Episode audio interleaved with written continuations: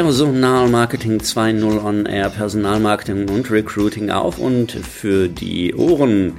Hallo und herzlich willkommen zur mittlerweile siebten Episode meines heiter beschwingten Podcasts. Dieses Mal habe ich mir Dr. Daniel Mühlbauer vors Mikro geholt. Daniel ist äh, Co-Founder von äh, Function HR, eine Lösung für HR Analytics oder auch People Analytics, ähm, die mit dem HR Innovation Award und dem HR Award ausgezeichnet wurde. Ähm, Daniel, äh, Daniels Credo ist es, das Verständnis ähm, äh, für datengetriebenes HR ähm, äh, zu verbessern. Er hat promoviert ähm, mit dem Titel, den ich fast nicht auszusprechen vermag, Individual Heterogeneity and Collective Behavior Formation Theory, Experiments and Implications for Human Resources Management. Klingt super, gell? Ähm, ich habe mit Daniel über ja, People Analytics natürlich ähm, äh, gesprochen und ähm, über die äh, Angst äh, von HR vor äh, digital ähm, äh, über Thomas Sattelbergers ähm, äh, Aussage, dass die äh, digitale Kompetenz der Personaler gegen Null ähm, äh, tendiere und ähm, vieles mehr. Ich habe Daniel in München getroffen. Wir waren im ähm, äh, Café, wo es ein bisschen lauter wurde, aber das gibt dem Ganzen halt doch eine etwas malerische Atmosphäre. Mikro auf für Daniel Mühlbauer. Viel Spaß. Heute. So.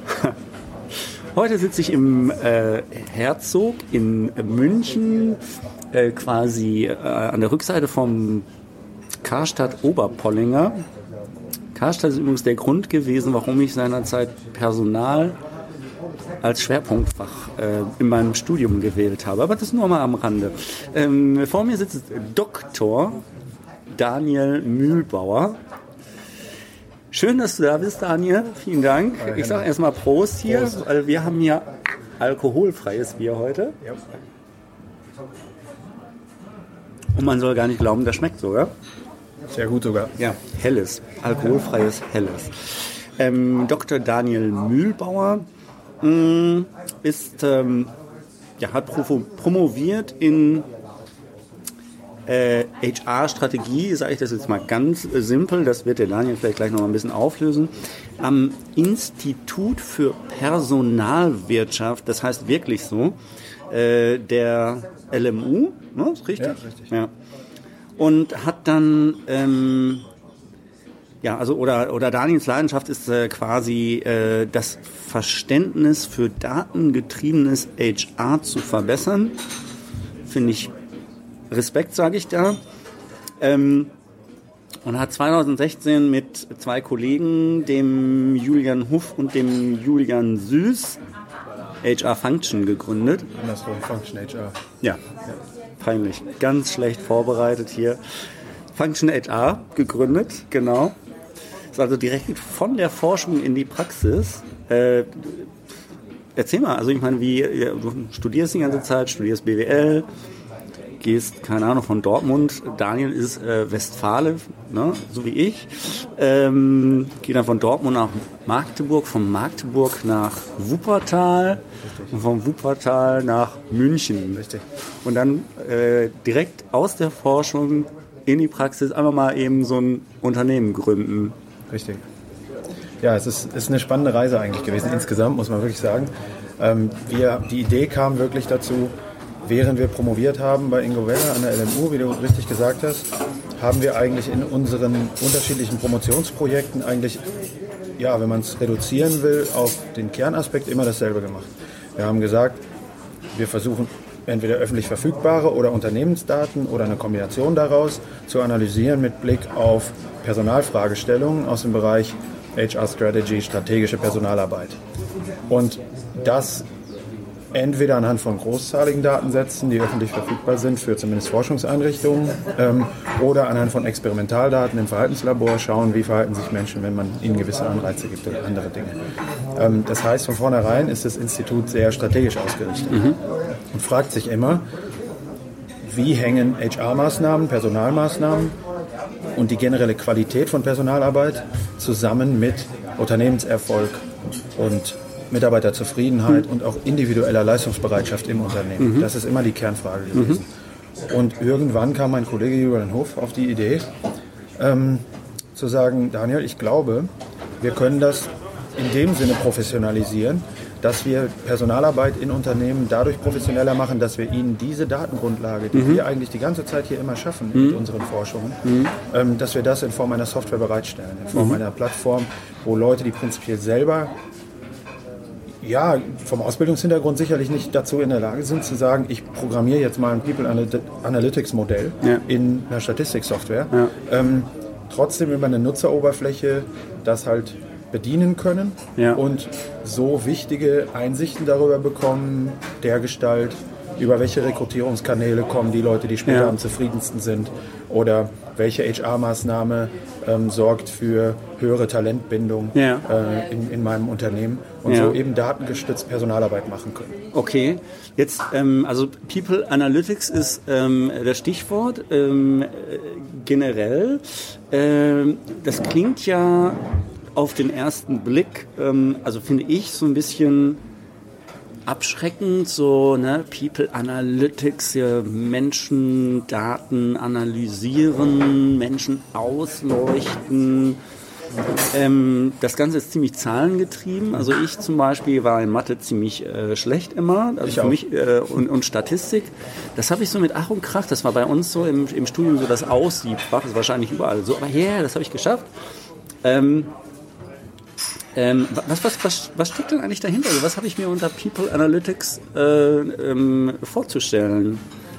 Ja, also wir, wir machen den Unterschied eigentlich, wir haben uns damals gefragt, wollen wir unter dem Label HR Analytics mhm. laufen, mhm. People Analytics, mhm. Talent Analytics, Workforce Analytics, mhm. was es nicht alles mittlerweile da draußen auch gibt und mhm. vieles davon sind ja auch Buzzwords einfach, unter mhm. denen man sich irgendwie mehr oder weniger ähnliche Dinge vorstellt ich muss sagen, wir haben uns für People Analytics entschieden und, und, tragen auch diesen Begriff mit uns, weil wir sagen, wir wollen durch Datenanalysen in Unternehmen eigentlich letztendlich den Arbeitsplatz besser machen ja. von Mitarbeitern. Ja. Unser Ziel ist es eben, diese People in den Unternehmen mit Hilfe von analytischen Prozessen, analytischen Modellen und ja. Statistik ähm, einerseits auf der Seite des HR in die Lage zu versetzen, für die Menschen, mit denen sie zusammenarbeiten, eine bessere Arbeitsplatzgestaltung ja. hinzubekommen. Okay. Und auf der anderen Seite diesen Menschen, die dort arbeiten, dann eben aber auch ähm, ja, eine, eine, größere Arbeitsplatzqualität mhm. zuteil werden zu lassen. Okay.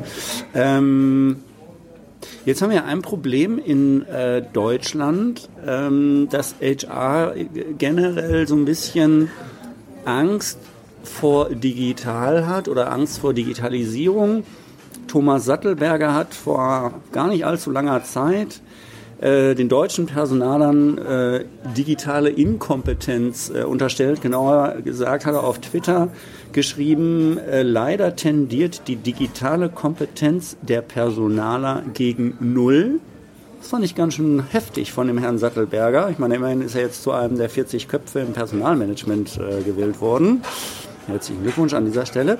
Ähm, nichtsdestotrotz finde ich das jetzt äh, so, äh, ähm, ja, also äh, mutig, sage ich jetzt mal so, so eine Plattform ähm, aufzulegen, auch wenn wir alle ähm, über Digitalisierung äh, sprechen. Es gibt äh, so verschiedene Studien, es gibt so eine ähm, äh, so eine Metia, Metastudie von, von Center Stage, da heißt es sowohl in der Nutzung sozialer Technologien als auch als Treiber für neue Arbeitsformen liegt HR am unteren Ende der Messlatte. So, jetzt kommt ihr dahin, daher und macht so eine Plattform für, für People ähm, Analytics. Da stelle ich mir jetzt mal die Frage, äh, also ich bin jetzt aus dem Bereich äh, Recruiting, Personalmarketing und wenn ich die Leute frage, ja, welche Kennzahlen kennt ihr denn? Was wertet ihr aus? Wertet ihr überhaupt was aus? Da kommt dann meistens ein Schulterzucken. Mhm Und äh, so, also das heißt, Daten werden eigentlich gar nicht ausgewertet. Und jetzt frage ich mich natürlich, mit welchen Daten wollt ihr denn dann arbeiten, wenn keine da sind? Also das ist, das ist der entscheidende Unterschied. Ich glaube nämlich schon, dass Daten da sind. Mhm. Ähm, der Geschäftserfolg von SAP, Workday, anderen Digitallösungen und auch Startups wie mhm. Personio oder ähnliches mhm. spricht eigentlich absolut dafür, dass die Daten, die dort generiert werden, auch existieren. Mhm. Das sind digitale Produkte, da werden mhm. Daten entstehen. Mhm. Ähm, und die sind auch da und die sind auch nutzbar. Mhm. Viele dieser Lösungen bieten auch an, dass man die Daten exportieren kann. Die Daten gehören ja prinzipiell jetzt erstmal dem Unternehmen, in dem es eingesetzt wird. Folglich kann man die immer irgendwie exportieren und hat somit auch die Möglichkeit, diese Daten irgendwo zentralisiert zu nutzen. Ja. Das ist das eine. Ich glaube also, dass die Daten da sind. Ich gebe ja. dir recht, dass sie noch nicht oft analysiert werden. Ja. Und wir sind eben der Meinung, dass sie deshalb nicht analysiert werden, weil sie in einzelnen Datensilos an unterschiedlichen Stellen in einzelnen Lösungen liegen. Ja. Und diese Lösungen einzeln ja, marktgetriebene Lösungen ja. sind, das heißt nicht auf Kooperation ausgelegt ja. sind. Also es gibt einfach keinen Anreiz, warum SAP ja. und Workday ihre Daten übereinander legen sollten. Gut, die werden jetzt auch selten parallel eingesetzt, muss man auch sagen. Aber es gibt prinzipiell das Problem, dass wir so einen Flickenteppich an Datenlösungen haben werden. Ähm, allein auf der Zukunft Personal waren fast 100 HR-Startups und fast alle haben eine technologische Lösung. Ähm, dann hat man einen Flickenteppich an Datenquellen und irgendwo müssen die zusammenlaufen, damit man die genau. zentralisiert analysieren kann. Das machen wir. Wenn du, am Anfang hast du das Argument ähm, äh, gebracht, dass das kaum einer macht äh, mhm. momentan. Da gebe ich dir äh, recht, dass das noch sehr weit am Anfang mhm. ist. Aber ich habe ja, wie du richtig sagtest, im Bereich HR und Strategy promoviert. Mhm. Wenn ich höre, dass das nicht gemacht wird, dann ist das für mich immer ein, ein Potenzial für nachhaltige Wettbewerbsvorteile. Mhm. Weil ich sage, der eine, der es dann macht, der generiert Vorteile, weil er etwas macht, was mhm. die anderen nicht tun mhm. und was sie vielleicht auch nicht leicht nachmachen können. Ja. Und das ist für uns genau der Business Case, dass wir okay. sagen, kommt an Bord, lasst uns People Analytics machen, ja. lasst uns bessere HR-Entscheidungen ja. treffen und ihr werdet sehen, dass ihr diese Art von Entscheidungsfindung, mhm. die ist nicht einfach mal ebenso imitierbar durch jeden anderen. Ja. Okay, wir sind eine Softwarelösung, man kann uns kaufen, ja. aber das wird uns jetzt prinzipiell jetzt erstmal nicht, ja. gefällt uns. Ja, aber, aber nochmal, also okay, also jetzt gehen wir mal von, von einem Mittelständler aus, der ähm, kein SAP hat und mhm. auch schon gar keinen Workday, mhm. der vielleicht, also jetzt, wenn wir jetzt mal im Bereich Recruiting äh, gucken, so maximal seine Daten äh, via Excel mhm. vielleicht erfasst, wenn er sie dann überhaupt erfasst würden denn, also kann ich mit solchen Daten arbeiten? Also ich meine, ich brauche ja, um ähm, die Daten entsprechend auswerten zu können und vielleicht auch irgendwie irgendwelche äh, Daten oder irgendwelche mh, mm, ja, Idealzustände prognostizieren zu können, brauche ich ja nicht zwei, drei Daten und auch nicht vier, fünf, sondern eher 500 oder 5000 oder so, oder? Also, also die Menge der Daten, die notwendig ist für eine analytische Prozedur, die, die, ja. die richtet sich ganz klar nach der Fragestellung. Okay. Also Analysen im Bereich Engagement basierend auf Survey-Daten, mhm. wo man Mitarbeiterbefragungen mhm. macht und darüber Daten gewinnt, sind schon in deutlich kleineren mhm. Gruppen möglich und mhm. sinnvoll möglich und auch mehr als nur deskriptive Analysen, mhm. also wirklich Treiberanalysen und, und ähnliche ähm, schon fortgeschrittene statistische Verfahren zu nutzen. Ja. Andere Sachen, wenn man jetzt wirklich über Machine Learning nachdenkt ja. oder wirklich ähm, äh, künstliche Intelligenz einsetzen möchte, ja. um Dinge zu prognostizieren, die brauchen Deut die sind datenhungriger einfach. Da muss man, muss man dann mehr Daten haben. Da gibt es okay. jetzt keinen entscheidenden Cut-off-Punkt. Zu deinem Mittelständler zurückzukommen, unser Mindestniveau ist, eine, ja, ist, ist das Vorliegen von Excel-Daten. Mhm wenn gar keine Digitalisierung da ist, wenn gar keine Daten da sind, dann brauchen wir nicht kommen. Das ist völlig klar. Aber, ja. aber wenn, wir, wenn wir gut gepflegte Excel-Daten haben, ja. Und da ist entscheidend, dass viele denken, dass sie nicht gut gepflegt wären, ja. aber die sind relativ gesehen gut und man ja. kann ja auch analysieren, wie gut sie sind. Ja. Man kann Datenqualität auch analytisch einschätzen und dann halt sagen, geht oder geht nicht. Okay. Da kann man schon einiges mitmachen und spannende Fragestellungen mit beantworten und das sehen wir ja eigentlich auch daran, dass wir jetzt äh, mit, mit Flixbus zum Beispiel ein mhm. Projekt haben, das mit, die haben 1000 Mitarbeiter ungefähr, ja. äh, oder jetzt die Six SE gewonnen haben, die sind ungefähr siebenmal so groß. Ja. Aber ähm, das sind jetzt alles noch keine Corporates. Ja. Okay. Mhm. Gut, aber 1000 äh, Mitarbeiter ist ja auch schon eine Nummer. Also äh, ab wann lohnt sich denn People Analytics oder ab wann lohnt sich denn, ähm, äh, würde sich halt eben euer, euer Tool ähm, lohnen? Also kann man, kann man sagen, ab welcher Unternehmensgröße oder ist es eher abhängig? Also je nachdem, ich kann es ja für unterschiedliche Szenarien nutzen, da können wir ja gleich nochmal drüber sprechen. Ähm, aber wenn ich es zum Beispiel nutzen will, äh, keine Ahnung, ich bin momentan viel im, im ähm, Pflege- und Gesundheitsbereich mhm. unterwegs. Äh, da ist ja dann doch immer auch ein relativ hoher Personalbedarf. Äh, also kann man das äh, beziffern oder was, was ist, ähm, äh, was ist äh, eine Messgröße, um entscheiden zu können, ab wann lohnt sich der Einsatz von so einer Lösung? Ja, wir haben gesagt, dass wir beginnen mit Unternehmen zu sprechen, wenn sie 250 Mitarbeiter haben. Mhm. Das heißt nicht, dass wir nicht eine Befragungslösung zum Beispiel mit integrierten Analytics, also mhm. eine digitale Mitarbeiterbefragung mit integrierten Analytics, nicht auch ein Unternehmen anbieten können, was ähm, 150 Mitarbeiter hat, ja. weil auf dem globalen Unternehmensniveau ähm, natürlich trotzdem Ergebnisse rauskommen, die mhm. auch belastbar sind in dem Sinne. Ähm, da kann man dann nur nicht so feingliedrige Teamanalysen oder sowas machen, ja. weil dann die Teams kleiner fünf sind und ja. wir den Datenschutz sehr ernst nehmen ja. und dann die Software das sowieso nicht erlaubt. Ähm, also 250 ist für uns so eine Zahl, wo wir immer sagen, das ist so ein, da können wir sprechen. Ja. Ähm, ja, so für, je nach Anwendung ist es dann schon gut, wenn es vielleicht 1000 Mitarbeiter sind und unser Sweet Spot, würden wir immer sagen, liegt momentan so zwischen 1000 und, und 9000. Mhm. Wobei nach oben prinzipiell können wir jetzt nicht einfach pauschal mhm. sagen, machen wir gar nicht, mhm. ähm, weil man auch zum Beispiel sagen kann, dass ein Corporate-Kunde von uns könnte ja zum Beispiel erstmal einen analytischen und People Analytics Piloten nur im Headquarter durchführen oder mhm. nur in einer Subgruppe von seinen mhm. Mitarbeitern, ähm, um erstmal den Business Case berechnen mhm. zu können. Äh, und dann hat man vielleicht Datensätze von Headquarter von 4000 Mitarbeitern ja. oder so. Äh, die sind dann auch nicht so groß wie, ja. wie die Cor Corporates insgesamt, ja. aber man kann damit auch arbeiten. Ja. Okay. Ähm, was, was sind denn mögliche Anwendungsszenarien? Also wo, was kann ich alles messen? Sagen wir mal so. Welche, welche Zahlen äh, kann ich messen? Also wo, wo ist ein Einsatz möglich? Könnte ich zum Beispiel Ne, wie gesagt, ich bin ja hier so Recruiting und mhm. Personalmarketing und so. Könnte ich jetzt zum Beispiel sagen, so ich werte, also ich bin jetzt ein bisschen größeres Unternehmen, habe vielleicht sinnvollerweise irgendwie eine Bewerbermanagement-Software, die dann halt auch äh, tatsächlich in der Lage ist zu tracken, woher kommen denn eigentlich mhm. äh, die Bewerbungen, wie erfolgreich waren die und so weiter. Könnte ich dann aufgrund der Zahlen prognostizieren, äh, welcher Recruiting-Kanal besonders effektiv ist? Also ist das möglich oder also welche Anwendungsszenarien gibt es? Ja, also wir fangen eigentlich immer dreistufig an. Wir fangen mhm. erstmal da an zu beschreiben, deskriptive Statistik zu beschreiben, wie gut funktioniert so ein Kanal im mhm. Vergleich zu allen anderen Kanälen. Das sind dann einfach nur Auszählungen über die einzelnen Kanäle, ja. ähm, wie viele Leute kamen darüber, wie, viel, wie viele Leute hat man davon auch eingeladen, wie ja. viele Leute wurden eingestellt und wenn man Performance-Daten zuspielen würde auf anonymer Ebene natürlich, ja. dann würde man zum Beispiel auch sehen, über welchen Kanal kommen die Leute, die später am besten performen. Ähm, das sind einfach deskriptive Analysen. Dann kann man darüber hinaus aber auch ja, weitere Analysen machen, die auf Basis der dort gelernten Zusammenhänge, also die mhm. Software lernt anhand mhm. dieser Zusammenhänge, mhm. für welche Jobs, für welche Jobgruppen, für welche Altersgruppen oder für welche Regionen deines Unternehmens ähm, welche Rekrutierungskanäle am besten funktionieren. Ja. Und dieses Wissen darüber, das kann man dann durchaus nutzen, wenn du eine neue Stellenvakanz hast, mhm.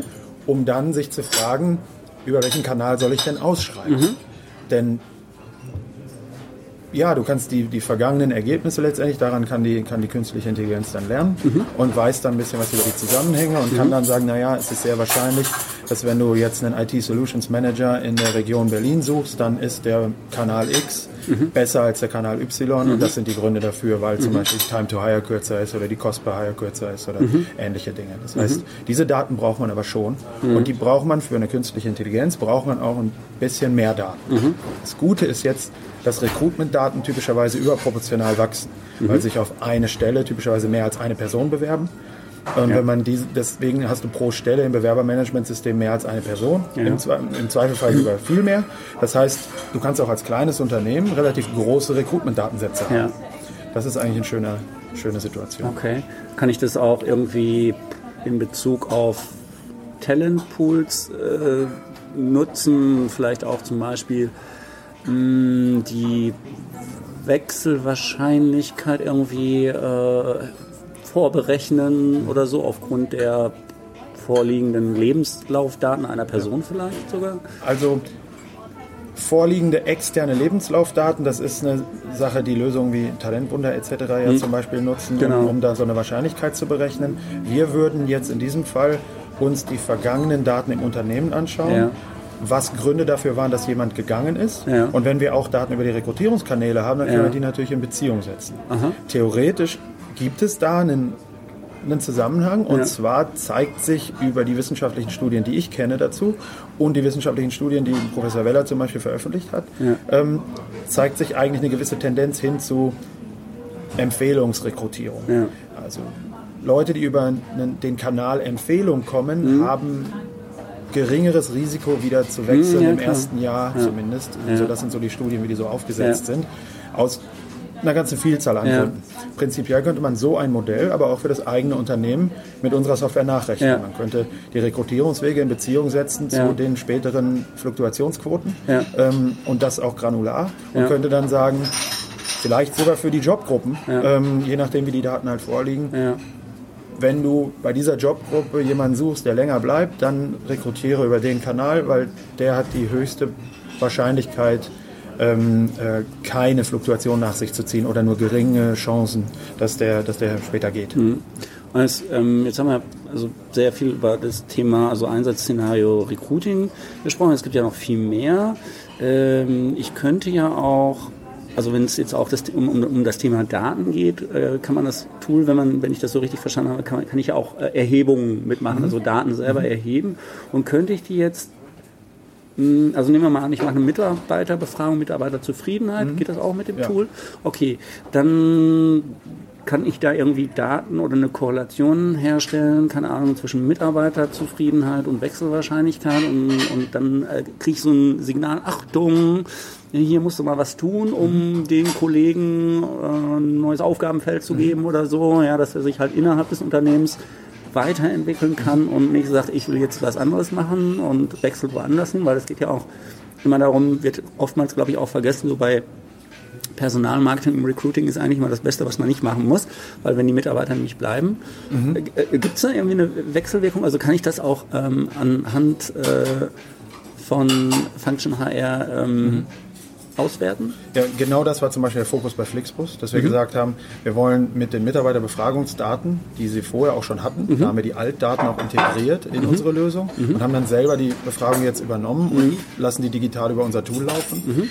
Ähm, und ja, unser Ziel ist es dort, ähm, vor allem eben herauszufinden, was Talentbindung treibt. Welche Mhm. Einstellungsmaße im Unternehmen, welche Einstellung von Mitarbeitern, Mhm. äh, Zufriedenheit mit der Bezahlung oder mit der Führungskultur oder mit äh, sozialen Beziehungen etc. pp. Mhm. Ja. am Arbeitsplatz, ähm, technische Ausstattung, solche Ja. Sachen, Ja. haben einen besonderen Einfluss Ja. und du merkst hier schon, hier geht es nicht mehr nur um deskriptive Statistik, Ja. äh, einen besonderen Einfluss auf die Talentbindung, Ja. dann zum Beispiel gemessen an der, an der, ähm, an der Bleibewahrscheinlichkeit und Intention. Das Ja. sind dann auch natürlich Befragungsdaten im ersten. Moment. Ähm, und da konnten wir sehr gut zeigen, dass es bestimmte Faktoren gab, jetzt für Flixbus, die besonders relevant waren. Und ähm, anhand dieser Faktoren hat Flixbus HR-Maßnahmen aufgesetzt. Ähm, ich, ähm, das war vor allem im Bereich Leadership hier und hat innerhalb von drei Monaten die, diese, diese Bleibeintention von Ja. äh, gerade den, den wichtigen Talenten auch um 30 Prozent erhöhen können. Ja. Also das ist 30%? Schon, ja, das ist schon eine sehr. Ich muss, ne, da kann man Ja. ganz offen sagen, klar, das ist jetzt eine Intention. Ja. Ähm, jetzt die nächste Frage, bleiben die auch? Äh, ähm, das, das, das kann man dann wieder Ja. mit, den, mit den tatsächlichen Ja. Daten ja dann auch abgleichen. Ja. Wichtig bei der, bei der, bei der Fluktuationsprognose, die du teilweise angesprochen hast, das ist ja noch ein Schritt weiter dann, äh, zu prognostizieren.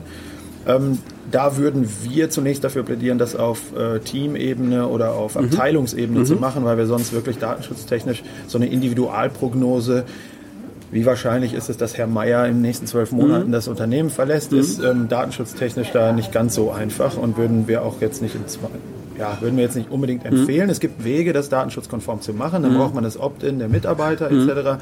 Da können die Unternehmen da draußen äh, wissen, inwieweit das in der, in der, ja, inwieweit sie das machen können und, Ja. und auch schaffen und umsetzbar ist.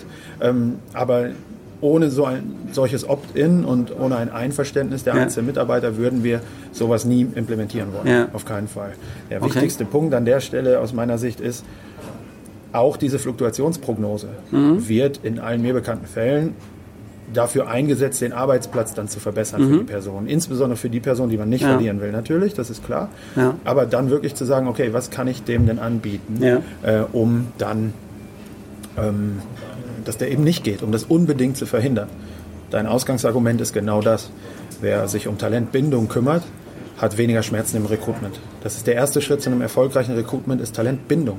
Von, die Leute sind schon mal durchs Recruitment gelaufen, die Leute sind schon mal als gut befunden worden, die Leute sind integriert im sozialen Netzwerk des Unternehmens. Wenn ich die nicht verliere, muss ich nur noch mein Wachstum rekrutieren. Das, ist, das ist extrem entscheidend, glaube ich. Gibt, gibt das Tool auch ähm, Hinweise dahingehend, was ich denn tun kann, dass meine Mitarbeiter bleiben? Das sind genau diese Treiber. Wenn wir eine Treiberanalyse machen und dann Ja. sagen, okay, unter den Befragungsdaten und weiteren zugespielten Daten sind folgende Treiber besonders wirksam, hat man den ersten Ansatz, ähm, wo man denn investieren muss, in welche Personalbereiche. Beispiel bei Flixbus war es Leadership, das sehr deutlich äh, rauskam als wichtiger Treiber der Bleibeintention. Aber unser Tool geht dann eben einen Schritt weiter und äh, analysiert auch die Subdimensionen von Führungsqualität. Also ist es eher die Feedback-Kultur zu den Führungskräften oder ist es die Art und Weise, wie mit Lob und äh, dann in irgendeiner Weise auch Kritik umgegangen wird Ja. oder ähnliches? Gibt es Möglichkeiten, dass ich meine Ideen äußern darf oder Ja. solche Subdimensionen von Führung, weil wir Ja. das eben auch in der Befragung schon granularer auch abfragen.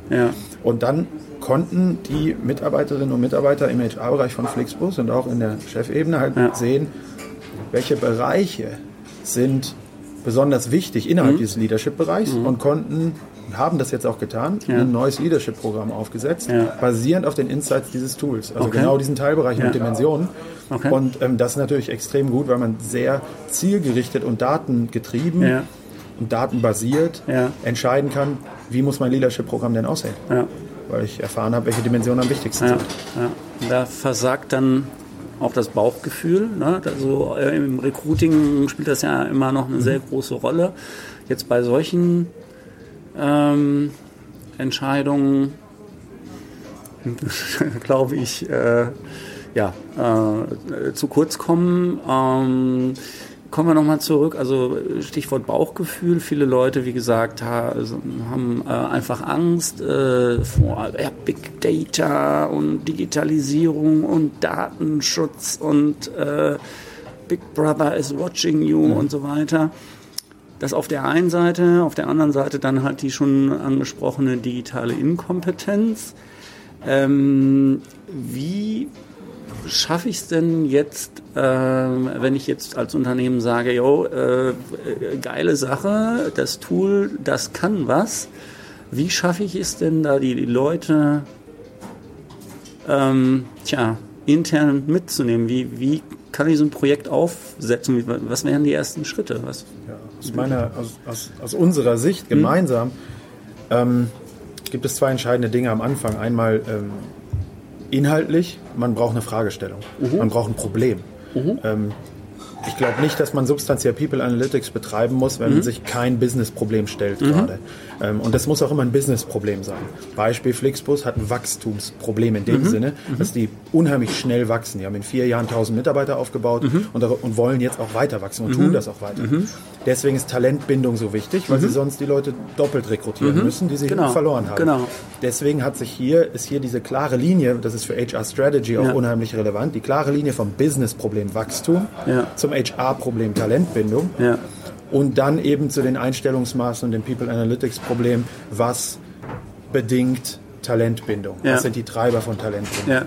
Und genau das ist, glaube ich, entscheidend. Man braucht am Anfang einen konkreten Inhalt, dem, ein konkretes Problem, das man Ja. lösen möchte mit HR-Fragen. Okay. Dann weiß man nämlich, in welchen Daten man suchen muss. Ja. Das ist der ganz entscheidende Punkt. Okay. Und das Zweite jetzt eher, weil du mich gefragt hast, politisch eher, wie setzt man sowas um, wie geht man sowas an? Ich glaube, dass es wirklich Transparenz ist am Anfang. Das war hier Ja. auch ganz entscheidend. Lass die Stakeholder mit an den Tisch. Ja. Lass die Mitarbeitervertretung mit hin Ja. und, und erklär ihnen sinnvoll, warum du das tust. Ähm, wenn wir als People Analytics Experten und als Unternehmen, die das gerne machen wollen, die gerne mehr mehr Evidenz und mehr Datensteuerung in die Personalarbeit bringen wollen, weil Ja. sie diesen Wettbewerbsvorteil erkannt haben. Ja. Wenn wir nicht in der Lage sind zu erklären, warum das gut für die Mitarbeiter ist, dann haben wir das Problem noch nicht verstanden. Und das ist unser erstes Ziel, ganz klar zu zeigen, was hat das für Vorteile für die Mitarbeiter, mhm. die, die, wir momentan äh, im Unternehmen haben und mhm. zukünftig haben werden. Okay. Ja, wie gesagt, nochmal diese, die, diese, diese, ähm, äh, äh, diese äh, digitalen oder ja, diese Berührungsängste mit dem Digitalen. Ähm, also ich möchte da ja, es klingt ja mal ein bisschen despektierlich, wenn ich sage, ich meine, ich greife ja nur das auf, was der Herr Sattelberger gesagt hat und das ist immer einer, einer der 40 äh, Köpfe im Personalmanagement. Ähm, auf den hören die Leute. Ähm, wenn der sagt, die Leute haben halt eine, oder äh, Personale haben eine digitale Inkompetenz, ähm, ich erlebe das ja immer wieder in, in Seminaren und Vorträgen, ähm, wenn ich da was erzähle. Also wenn, wenn mir jemand vor damals, als ich mein Studium gemacht hatte, Henna, du wirst mal dein Geld damit verdienen, dass du Leuten erzählst, wie eine Karrierewebseite funktioniert und worauf sie achten müssen. hätte ich gesagt, ja, ne? Ähm, also es, es gibt halt wo ich mir denke, es muss, ich als Recruiter zum Beispiel, muss doch, das ist auch für mich essentiell zu wissen, wie sowas funktioniert, wie SEO funktioniert, worauf ich ähm, achten muss, wie, wie Active Sourcing funktioniert und so weiter. Ähm, also wir haben de facto eine große Inkompetenz, zumal halt der Personaler ähm, einfach qua seiner Rolle und qua äh, der Historie eher nach wie vor immer noch einen Personalverwalter darstellt. Ähm, und man, keine Ahnung, eher irgendwie irgendwelche Akten wälzt oder so, ja, und Arbeitszeugnisse schreibt und vielleicht auch Ein- und Austrittsgespräche ähm, äh, führt. Wie bringe ich diese Leute dahin zu sagen, ja, das ist geil, äh, dieses HR-Keyboard, das muss ich haben. Also ein gewisser Funken in diesem, in diesem von dir angesprochene Wandel, der notwendig ist, mhm. der muss schon vorhanden sein. Mhm. Wenn jemand einen Haken daran macht und sagt, will ich nicht, ähm, ja. ist für mich alles Cloud, kommt, ja. kommt von Clown und ich habe ich hab überhaupt keine Lust auf Cloud diese Technologie. Kommt von ja, genau. Clown. Das ist immer so ein, so ein Spruch, den ich ganz gerne bringe. Also wenn diese Art von Mindset vorherrscht, dann muss man auch ganz klar sagen, okay, das ist, das ist nichts, wo wir zusammenarbeiten mhm. sollten. Da mhm. bin ich ganz offen und, ähm, und, und finde das auch nur fair. Mhm. Ähm, das so zu machen. Ich glaube nicht, dass diese Unternehmen langfristig genauso erfolgreich im Recruitment sind wie Unternehmen, die ihre digitale Kompetenz in da den Bereichen mal, ja. aufbauen. Mhm. Ich würde auch wirklich diese Kompetenzen in dem Sinne nicht absprechen. Ich finde es, also ich mag den Herrn Sattelberger sehr dafür, dass er klare Meinungen äußert. Das ist seit dem ersten Tag, wo ich ihn mal kennengelernt habe an der LMU und dann auch über den HR-Master, den wir an der mhm. LMU als Executive-Studiengang hatten, ähm, häufiger getroffen habe. Ähm, ohne dass ich glaube, dass er sich an mich erinnert, aber andersrum äh, sehr stark. Ähm, ich mag ihn für die klaren Meinungen, weil er auch jemand ist, der durchaus Lösungswege aufzeigt. Ja. Wenn man einfach nur diese klare Meinung hat, ohne ja. zu lösen, dann bin ich da nicht so interessiert dran. Ja. Aber ich würde die Kompetenz in dem Sinne nicht absprechen, mhm. sondern ich würde einfach sagen, es mag da Ausbaubedarf geben, absolut. Mhm. mhm. Ähm, das finde ich ist aber auch normal. Also ich, ich merke auch, wie ich besser bin als mein Vater mit dem iPhone. Ähm, mhm. Aber es gibt Kinder, die sind deutlich besser mit dem iPhone als ich. Mhm. Also das ist einfach ja, eine Frage, wann wurde man ja. geboren und, ja. und dergleichen und wie ist man mit diesen äh, Technologien in Kontakt genau, gekommen. Genau. Ähm, ich glaube einfach, es gibt extrem viel Bedarf mhm. und die Unternehmen sind erfolgreicher, die sich diesen Bedarf auch drauf schaffen, aber ich will mhm. das als Lernpotenzial verstanden haben. Ich mhm. möchte nicht so dieses, das so abschreiben, als wäre das mhm. komplett verloren oder so. Das finde ich nicht so schön. Mhm. Und da muss ich wirklich sagen, dieses Potenzial eben aufzuzeigen, mhm. das ist die Aufgabe. Mhm. Diesen Funken von dem ich am Anfang mhm. gesprochen habe, jetzt gerade nach deiner Frage, den wirklich ähm, zu entfachen mhm. und zu sagen, schau mal hier, wir nehmen euch mit auf dieser Reise mhm.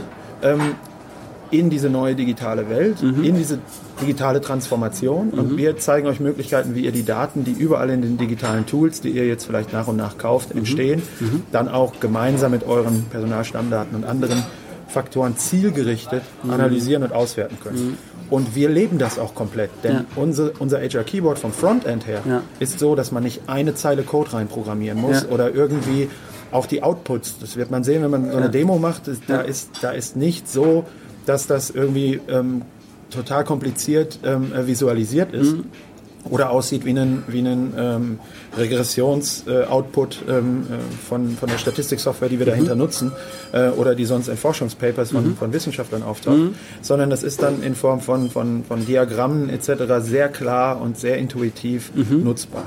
Der Kernpunkt ist also, dass hier Leute, denen ich null Vorwurf mache, dass sie im Rahmen ihres Personalstudiums, das ich auch genossen habe, mhm. wenig statistische Kenntnisse mitgenommen mhm. haben, weil das für jemanden, der sich auf, auf HR fokussiert, ist Statistik 1 und 2 das an den meisten Hochschulen hier in Deutschland das letzte Mal, dass er was über Zahlen ja, genau, Ja. Ähm, das ist in München zum Glück anders, Aha. aber ähm, dennoch ist es nur ein Ausbildungsbereich. Es ja. gibt noch vier, fünf andere Universitäten, wo ich denken würde, da ist das auch richtig, richtig stark. Ja. Ähm, aber ich mache deswegen niemandem Vorwurf, dass er mit diesen Zahlen nicht jonglieren kann. Deswegen wollen wir ja auch und haben mit dem HR Keyboard eine Lösung gebaut, wo man selber mit den Zahlen gar nicht jonglieren muss. Man drückt auf den Knopf für eine Treiberanalyse. Man was man da in dem Moment gerade bedient, ja. ist eine multivariate Regression. Ja. Das muss man aber nicht wissen, um es trotzdem bedienen und verstehen und auch die Ergebnisse verstehen zu können. Sagen, das ist das, das Entscheidende. Wissen, ja. Und genau das auch bei den Prognost äh, den, den, den, prognostischen Verfahren, die ja. wir einsetzen, da bedient man künstliche Intelligenz. Ja. Ähm, das sind dann neuronale Netze, von ja. denen ich auch deutlich weniger verstehe als mein Kollege Julian Hof, der die dann programmiert, aber ähm, und auch schon in seiner Doktorarbeit programmiert hat. Okay. Aber man kann das in dem Moment über eine Klickoberfläche bedienen, ohne mhm. dass man die Technologie dahinter im Kern äh, sozusagen mhm. äh, äh selbst implementieren müsste mhm. oder dergleichen. Also quasi wenn man so will, hm, People Analytics für Dummies sozusagen. Ja, ich habe da, da, da triffst du mich auf den falschen Fuß, weil ich, äh, weil ich extrem was gegen diesen Titel dieser Buchreihe habe, Anything for Dummies. Ich, äh, ähm, ja, ich weiß, was das meint ja. und ich äh, finde das richtig ja. und der Ansatz, ja. das meine ich auch. Ich denke eher, ich denke eher, man sollte sagen People Analytics für Leute, die wirklich vom, vom Hintergrund her jetzt keine massive statistische Ausbildung mhm. haben. Das ist wirklich einfach, mhm. also weil das andere ist auch wieder so vorwerfend. Mhm. Das finde ich, finde ich äh, finde ich nicht hilfreich. Sondern, okay. Also ganz ehrlich, wenn ich gucke, was ich alles für Kompetenzen nicht habe, ja. ist die Menge größer als die Kompetenz, die ich besitze. Ja. Und das ist bei jedem Menschen so. Ja. Und ähm, Leuten einen Vorwurf dafür zu machen, die, die, die Lautsprecher da draußen, die dies ständig tun, sind, sind nicht unbedingt die, die ich besonders hilfreich empfinde. Guter Punkt, ja. Deswegen willst du ja auch äh, das Verständnis für datengetriebenes äh, HR verbessern. Verbessern, genau. Genau. genau. Das finde ich toll. Äh, ein lobenswerter Ansatz. Ähm, wenn ich jetzt Gefallen daran habe und sage, ja, äh, ich finde das klasse, was der Mühlbauer und seine Jungs da machen, wie kann ich das denn mal äh, in der Praxis äh, erleben? Also man kann das entweder direkt über eine Live-Demo, über unsere Website, über das mhm. Kontaktformular direkt vereinbaren und, ja. und ähm, wir machen das als geführte Live-Demo. Das ist also kein Digitalprodukt, wo man ja. sich jetzt mal eben einen Account runterlädt für, ja. für, für äh, ein paar Wochen oder so, sondern ja. wir machen das im ersten Schritt erstmal als geführte Live-Demo parallel ja. in, einer, in, einer, in, einem virtuellen Meeting oder dergleichen, okay. ähm, wo man dann einen Account bekommt, den man noch ein bisschen nutzen darf, um ja. sich selber ein bisschen in den Demo-Daten äh, rumzuklicken und so ein bisschen Verständnis dafür zu gewinnen. Das ist die eine Möglichkeit und direkteste Möglichkeit, das zu sehen, was wir tun. Okay. Ähm, und dann auch zu sehen, dass man das selber bedienen können wird mhm. und auch verstehen wird. Mhm. Das, ist, da, das kann ich mutig zugeben hier äh, und da brauche ich keine Angst haben, dass okay. das nicht äh, stattfindet. Die anderen Möglichkeiten sind, sind, entweder unsere Fallstudie äh, sich äh, zuschicken zu lassen über uns, auch über das Kontaktformular mhm. oder über meine Kontaktdaten, mhm. wo sehr genau beschrieben ist, was wir bei Flixbus gemacht haben. Mhm. Oder wir sprechen an einer der nächsten Touchpoints, wo wir unterwegs sind. Ich mhm. persönlich bin auf dem Deutschen Ausbildungsleiterkongress äh, im November, jetzt gleich nächste Woche. Mhm. Ähm, und dann im Dezember nochmal auf der, auf der Jahrestagung Personalcontrolling. Mhm. Ähm, und voraussichtlich auch auf dem HR Intelligence Day. Mhm. Die Demo habe ich immer im Koffer, so ist nicht. Also man, kann, man, kann, mich einfach ansprechen, von mir aus hier in München am Stachus. Okay, alles klar. Solange ich WLAN habe, kann ich es präsentieren. Das ist ein Wort. Also äh, wer den Daniel Mühlbauer äh, am Stachus äh, sieht, ne, sofort drauf zulaufen und fragen, hey, hör mal zu, Daniel, jetzt ja. machen wir hier mal die Demo. Absolut. Ähm, ja, coole Sache. Ähm, ja, alle Links äh, zu, zum Demo-Zugang zur Webseite, zu ja, allem Möglichen, worüber wir gesprochen haben, gibt es auch äh, wieder äh, in meinem dazu erscheinenden Blogartikel und natürlich im Podcast. Ähm, vielleicht noch äh, ein, ein letztes Wort an die HR-Gemeinde.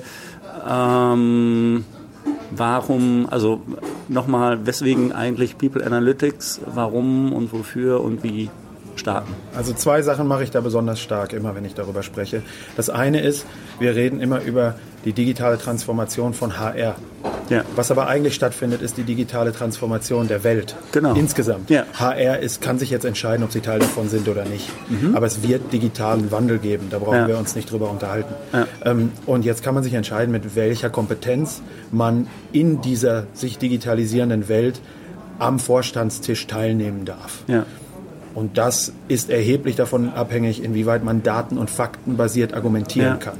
Soll man das, und das ist der zweite Punkt, soll man das Bauchgefühl, die Erfahrung, das Fingerspitzengefühl, das Menschliche. Mhm. Ich habe es vorgestern zum ersten Mal in dieser Gegenüberstellung ähm, HR Tech und HR Touch gehört. Das fand ich irgendwie, der okay. HR Touch ist eher so, soll das Menschliche re repräsentieren mhm, mhm. und der HR Tech soll das Technologische sozusagen repräsentieren. Ich glaube, wenn es da im Sinne der, der Datenforscher eine Singularität gibt, in dem Sinne, dass man dass der menschliche Aspekt und der technische Aspekt zusammengeführt werden, um bessere Entscheidungen zu treffen im mhm. HR, das ist der Zukunftsweg. Ich möchte in keinster Weise mit Tech irgendein Bauchgefühl ersetzen. Ja. Ähm, zeigt sich auch ganz häufig, zum Beispiel bei, bei Recruitment-Algorithmen, dass die unheimlich gut funktionieren, wenn es darum geht, eine Shortlist zu erstellen von Bewerbern mhm. aus einer Riesenmenge von möglichen äh, Talenten. Mhm. Aber wenn es dann darum geht, wen von der Shortlist stelle ich ein, mhm. ist der Mensch oft besser als die, als die künstliche Intelligenz, ja. weil es eben doch viele Faktoren gibt, die die Technik noch nicht berücksichtigen ja. kann. Also das sind diese zwei Punkte. Wirklich einerseits, der Wandel passiert. Die Frage ist jetzt, wie passen wir uns an oder wie, wie kompetent gehen wir diesen Wandel? Und die andere Seite ist wirklich, People Analytics kann zusammen als Werkzeug mit Technologie und mhm. menschlichem Sachverstand mhm wirklich einen entscheidenden Wettbewerbsvorteil in dieser Welt schaffen. Ja. Und das ist mein Ausgangsargument, eben weil es bisher noch so wenige Leute machen. Wenn die Unternehmen, die es jetzt machen, schaffen eine Kompetenz, die sie für die nächsten Jahre, würde ich sagen, auf dem Gebiet erstmal äh, an, der, an der Spitze hält. Mhm. Super. Daniel, danke dir fürs äh, Licht ins Dunkel bringen. Danke dir für dein äh, Plädoyer für, für People Analytics. Ich bin sehr, sehr gespannt, wie sich das alles äh, weiterentwickelt und ähm, ja, wie halt auch sich die digitale Kompetenz der HR-Szene verändern wird. Ich denke, ähm, dass wir da einen ähm, entscheidenden Beitrag zu leisten können. Ja, herzlichen Dank, Henna, für die Möglichkeit auch und unsere, unser Gespräch heute hat mir sehr viel Spaß gemacht. Sehr gerne, alles klar. Bis dahin. Ja, bis dahin, ciao. ciao. Soweit Dr. Daniel Mühlbauer von Function HR zu People Analytics zu HR Analytics. Wie ich finde, ein sehr spannendes Thema, mit dem wir uns auf jeden Fall auseinandersetzen sollten, denn auf ähm, Basis von ähm, äh, ja, individuellen Zahlenwerten ähm, die Wettbewerbsvorteile auszubauen, kann uns ja einfach nur ähm, interessieren. Und ähm, ja, wir reden ja auch immer von Employer Branding, äh, um über die Einzigartigkeit von Unternehmen. Gerade dieser datengetriebene Ansatz bietet natürlich auch ähm, tolle Möglichkeiten, äh, das fürs Employer Branding zu nutzen. Ich hoffe, es hat dir, es hat Ihnen, es hat euch gefallen. Wie immer freue ich mich über Likes, über Kommentare, über Blumen äh, Geschenke, Danksagungen und so weiter per Twitter, per Bewertungen hier ähm, auf äh, Soundcloud oder bei iTunes. Ähm, wir hören uns bald wieder. Ich äh, freue mich drauf und ähm, bis dahin eine schöne Zeit, ihr und euer und dein Henna Knabenreich. Bis bald. Tschüss.